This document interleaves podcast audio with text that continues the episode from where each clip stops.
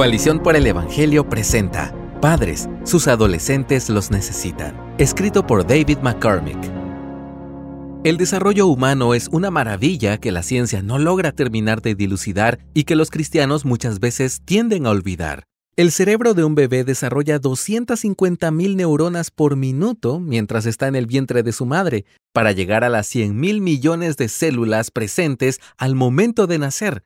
El bebé llega con una gran capacidad de recibir muchísima información de su entorno, desde percibir el olor único de su mamá hasta contemplar el rostro de su padre. En los siguientes años, los niños aprenden por medio de la experiencia, su interacción con el mundo exterior moldea su mundo interior.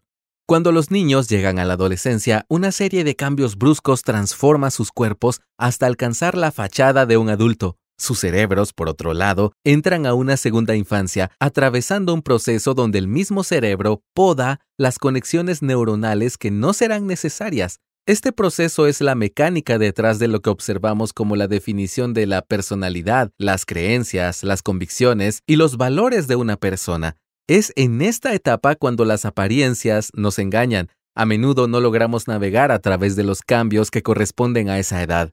Aunque un adolescente ya no necesita la misma protección que un niño, no puede gozar de todas las libertades de un adulto.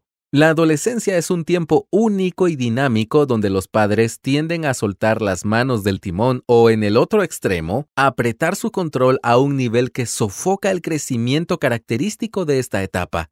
En la cultura judía, un adolescente de 13 años ya es libre del título de niño y entra a una emancipación que hoy podría sonar controversial.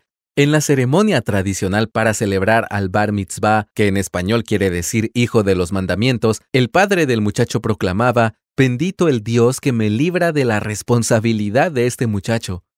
En Latinoamérica muchas veces se vive en el otro lado del espectro una niñez perpetua en la que adultos de más de 20 años siguen con sus padres en una especie de infancia artificial. Opuestos necesarios. Entonces, ¿qué es lo que un adolescente realmente necesita de sus padres? La respuesta es dicotómica y compleja, pero es algo que podemos ver en la relación que Dios nuestro Padre tiene con nosotros, sus hijos. Nuestros adolescentes necesitan ser consolados en su dolor y también necesitan ser libres para afrontar las consecuencias de sus acciones. Nuestros adolescentes necesitan ser corregidos en su conducta y también necesitan plena confianza para expresarse sobre los temas más vergonzosos. Nuestros adolescentes necesitan ser instruidos con amor y necesitan el espacio para aprender sus propias lecciones. Nuestros adolescentes necesitan protección, aunque en disminución y también necesitan que sus padres se deleiten en ellos. Nuestros adolescentes necesitan límites claros y también necesitan más independencia para explorar el mundo, confiando que tienen un lugar seguro a donde regresar. La dinámica parece estar llena de opuestos, pero esto es algo bueno. La crianza de adolescentes nos obliga a depender más de la sabiduría de Dios que de nuestros impulsos, emociones o experiencia personal. Un adolescente también necesita que sus padres escuchen, el imperativo de Santiago 1.19 de ser prontos para escuchar y lentos para hablar y enojarse se vuelve aún más difícil con nuestros hijos adolescentes.